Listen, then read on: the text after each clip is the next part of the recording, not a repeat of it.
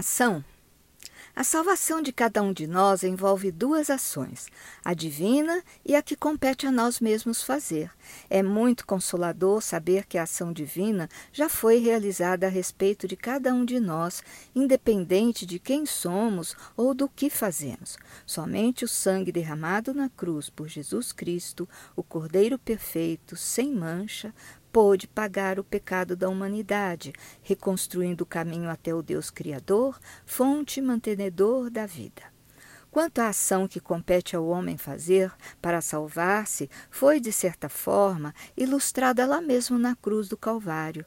Jesus fora erguido entre dois criminosos e um deles blasfemava, gritando-lhe que, se fosse mesmo filho de Deus, que se salvasse a si mesmo e a eles, mas o outro argumentou: Tu nem ainda temes a Deus, estando na mesma condenação, e nós, na verdade, com justiça, porque recebemos o que os nossos feitos mereciam.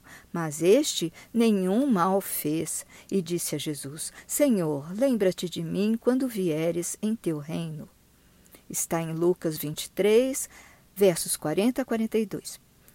Aquele ladrão reconheceu que era pecador e enxergou em Jesus o Filho de Deus que poderia salvá-lo. Lembra-te de mim quando vieres em teu reino.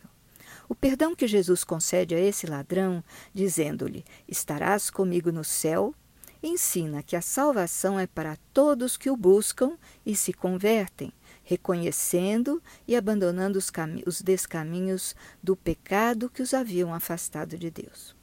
Jesus declara aos apóstolos em várias ocasiões o quanto custa para o homem buscar a sua salvação. Vamos ler o que Jesus diz em Mateus capítulo 10, verso 39.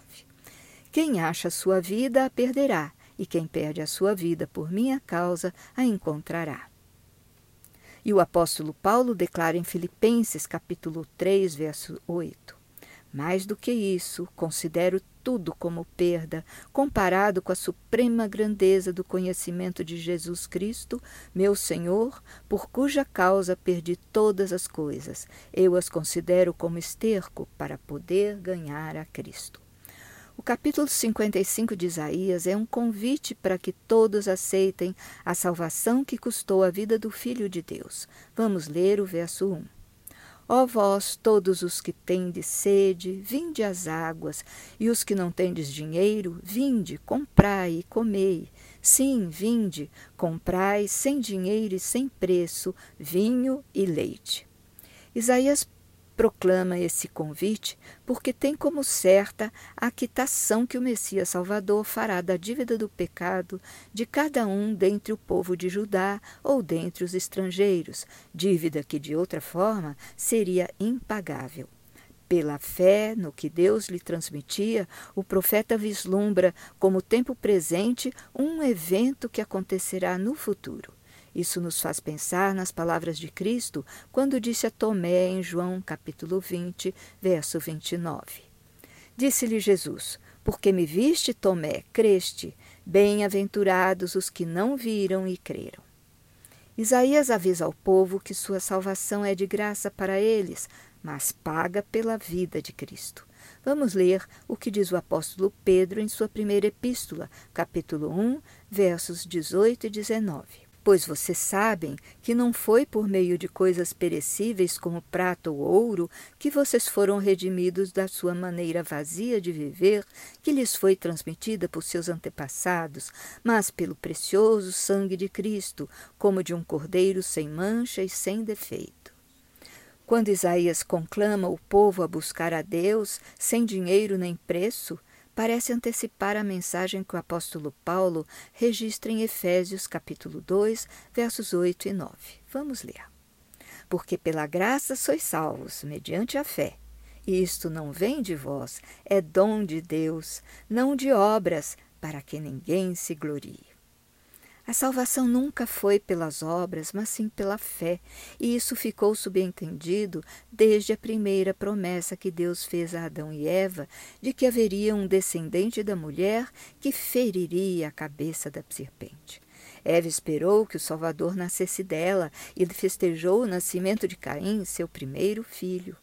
O Salvador ainda demoraria cerca de quatro mil anos para nascer, mas a palavra do Senhor permaneceu imutável. Quando Caim e seu irmão Abel ofereceram sacrifícios ao Senhor, conforme relata Gênesis capítulo 4, o animalzinho imolado por Abel foi aceito, mas não a oferta de Caim, que apresentou os frutos de seu trabalho na terra. Com isso, Caim demonstrou que não reconhecia a necessidade de sacrifício pela remissão dos pecados. Ao recusar os frutos de Caim, Deus deixou claro que o preço do pecado é a morte e nenhuma obra pode substituir o sangue do animal imolado. No evento narrado em Gênesis capítulo 22, Deus ilustrou como ocorreria a redenção da humanidade ao apresentar a Abraão um cordeirinho para morrer no lugar de Isaac. Escreve Ellen White em Patriarcas e Profetas, páginas 154 e 55, que naquele momento até os anjos do céu entenderam que Deus providenciaria o cordeiro substitutivo para morrer no lugar do homem.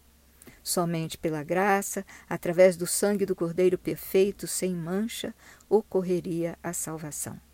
Se obras pudessem salvar o homem, Cristo não precisaria ter se sacrificado. Interessante como o livro de Isaías nos faz voltar às origens de nossa história para reforçar a imagem do Deus verdadeiro que nos criou, sobretudo para manter uma aliança de amor perpétuo conosco. Isaías era movido pela força de sua fé. O que falava era absorvido como esperança e alento pelos sedentos que buscavam ouvi-lo.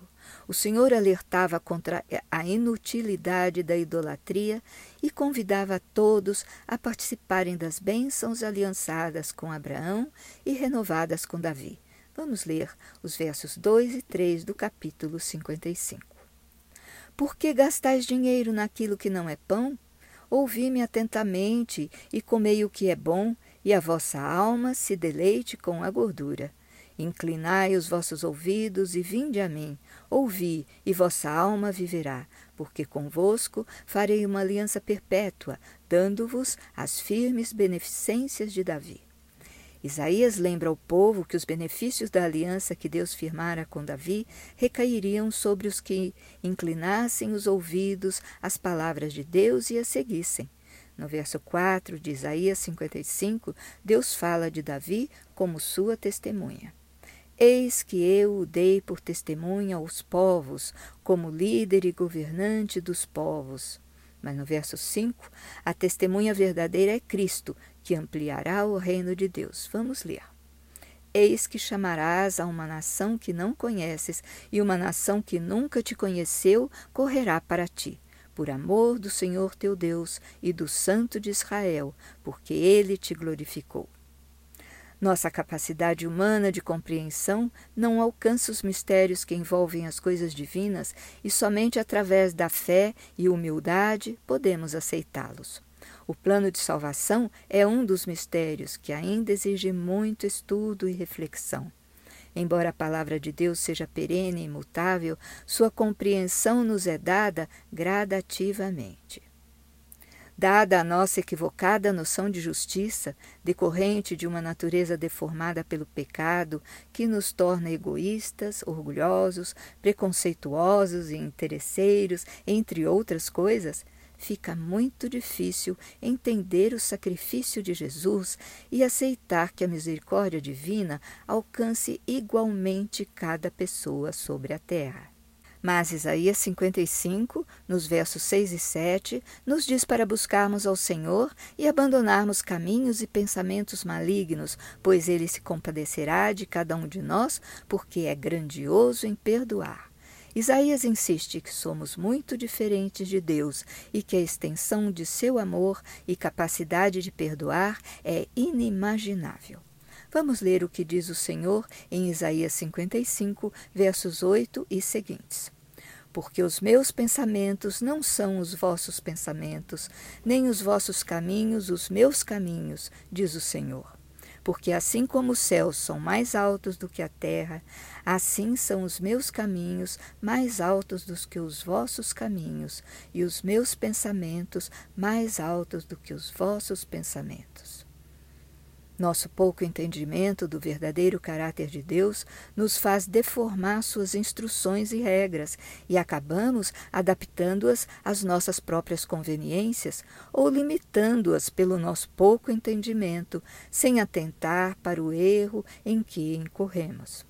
Assim, há o risco de nos tornarmos maus religiosos, praticando os rituais recomendados, sem, no entanto, cumprirmos o que Deus verdadeiramente espera de nós e que Isaías coloca nos versos 6 e 7 do capítulo 58. Porventura não é este o jejum que escolhi, que soltes as ligaduras da impiedade, que desfaças as ataduras do jugo e que deixes livres os oprimidos e despedaces todo o jugo?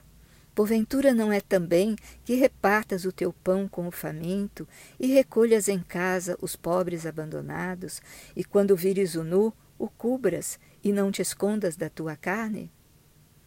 Deus pede ao profeta que use uma trombeta e grite ao povo a sua transgressão. Desde os seus primeiros capítulos, Isaías vinha enumerando os pecados do povo apostatado. Mas no capítulo 58, o profeta vai além de citar transgressões evidentes, como a idolatria, e aponta a falta de sinceridade das pessoas, ou mesmo o desconhecimento do verdadeiro sentido dado por Deus às práticas ensinadas, como jejuar, por exemplo. Por que jejuamos nós e não atentas para isso? Pergunta-lhe o povo no verso 3. E o profeta lhes responde no verso 5, ao ver que eles jejuavam, afligindo o próprio corpo, sem atentarem para o verdadeiro sentido da prática, que era amor a Deus e ao próximo, mas tendo em vista somente suas próprias contendas, debates e lutas. Chamarias a isto jejum e dia aprazível ao Senhor? Ellen White escreve em Patriarcas e Profetas, página 355, que enquanto era realizada a obra da expiação, cada pessoa devia se humilhar, porque, como está em Levítico capítulo 23, verso 29, a alma que nesse dia se não afligir será eliminada do seu povo e completa. Toda ocupação era posta de lado, e toda a congregação de Israel passava o dia em solene humilhação perante o Senhor, com oração, jejum e profundo exame de coração. Os verdadeiros atos de abnegação considerados por Deus são aqueles que vimos serem praticados por Jesus durante seu ministério na terra. Mostra-se mais abnegado aquele que alimenta o faminto na rua do que o que se priva de uma refeição aquele que leva atendimento ao necessitado no sábado, em lugar de reservar o dia para descanso estrito. Como escreve Ellen White em Filhos e Filhas de Deus, página 147, o amor de Jesus é um princípio ativo, unindo entre si os corações em laços de companheirismo cristão. Todo aquele que entrar no céu terá sido na terra aperfeiçoado no amor, pois no céu o Redentor e os redimidos serão objetos de nosso interesse. Nos dicionários, o termo abnegação corresponde à dedicação, despreendimento, altruísmo, superação do egoísmo em benefício de outra pessoa, causa ou princípio. Isaías e outros autores bíblicos não utilizam esse termo, mas ao longo de seus textos, principalmente nos que descrevem a vida de Cristo, está presente o sentido de abnegação, perfeitamente aplicável à vida do Filho de Deus que veio nos servir de modelo. A lição desta semana, contida em Isaías, destaca que a abnegação, a bondade social e a guarda do sábado são formas de entrarmos em sintonia com o que Deus espera de nós e que foi tão bem aplicado por Jesus. Os versos 8 e seguintes de Isaías 58 descrevem as bênçãos que o Senhor derrama sobre os que o seguem e praticam seus princípios, atendendo aos menos afortunados. Então romperá a tua luz como a alva, e a tua cura apressadamente brotará, e a tua justiça irá adiante de ti, e a glória do Senhor será a tua retaguarda. E continua nos versos 9 e 10. Então clamarás, e o Senhor te responderá. Gritarás, e ele dirá: Eis-me aqui. Se tirares do meio de ti o jugo, o estender do dedo e o falar iniquamente, e se abrires a tua alma ao faminto e fartares a alma aflita, então a tua luz nascerá nas trevas e a tua escuridão será como o meio-dia. No capítulo 58, Isaías cita o sábado porque, assim como acontece com a prática do jejum, o verdadeiro sentido de guarda desse dia pode ser mal compreendido. Nesse contexto, ao falar de jejum, Isaías se referia àquele ordenado para o dia da expiação, que era um sábado cerimonial que ocorria uma vez por ano, no décimo dia do sétimo mês. Mas os princípios aplicados ao jejum da expiação e ao sábado cerimonial são os mesmos com que devemos jejuar e guardar os sábados semanais, pois expressam o verdadeiro sentido da prática: concentração no Senhor, reconhecimento de Sua soberania e nossa dependência, agradecimento pela misericórdia de seu perdão, a ponto de sentirmos imenso prazer em fazer o que agrada a Deus, em detrimento de nossos próprios interesses. Convém destacar que tudo o que Deus pede que façamos visa nosso próprio bem, haja visto o efeito curativo que ocorre sobre nosso corpo e mente quando separamos o sábado dos demais dias, dedicando cada minuto a Deus e à sua vontade, poupando-nos por 24 horas de pensamentos e tarefas ligadas a este mundo corrompido. Isaías 58, nos versos 13 e 14, acrescenta belas promessas do Senhor. Se desviares o teu pé do sábado, de fazeres a tua vontade no meu santo dia, e chamares ao sábado deleitoso e o santo dia do Senhor, digno de honra, e o honrares, não seguindo os teus caminhos, nem pretendendo fazer a tua própria vontade, nem falares as tuas próprias palavras, então te deleitarás no Senhor e te farei cavalgar sobre as alturas da terra e te sustentarei com a herança de teu pai Jacó, porque a boca do Senhor o disse. Isaías não encontraria palavras mais atraentes para dirigir a seu povo do que aquelas que profere a partir do verso 8 do capítulo 58. Nelas, o profeta mostra as maravilhas reservadas para aqueles que seguem as escolhas de Deus vamos reler o verso 10. E se abrires a tua alma ao faminto e fartares a alma aflita, então a tua luz nascerá nas trevas e a tua escuridão será como o meio-dia. Vamos concluir com uma reflexão sobre esse verso.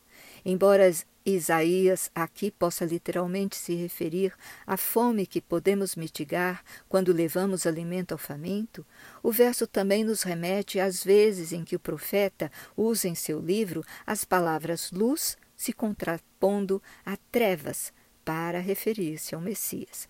Cristo é a luz do mundo que veio romper as trevas do pecado e nos convida a refletirmos sua luz.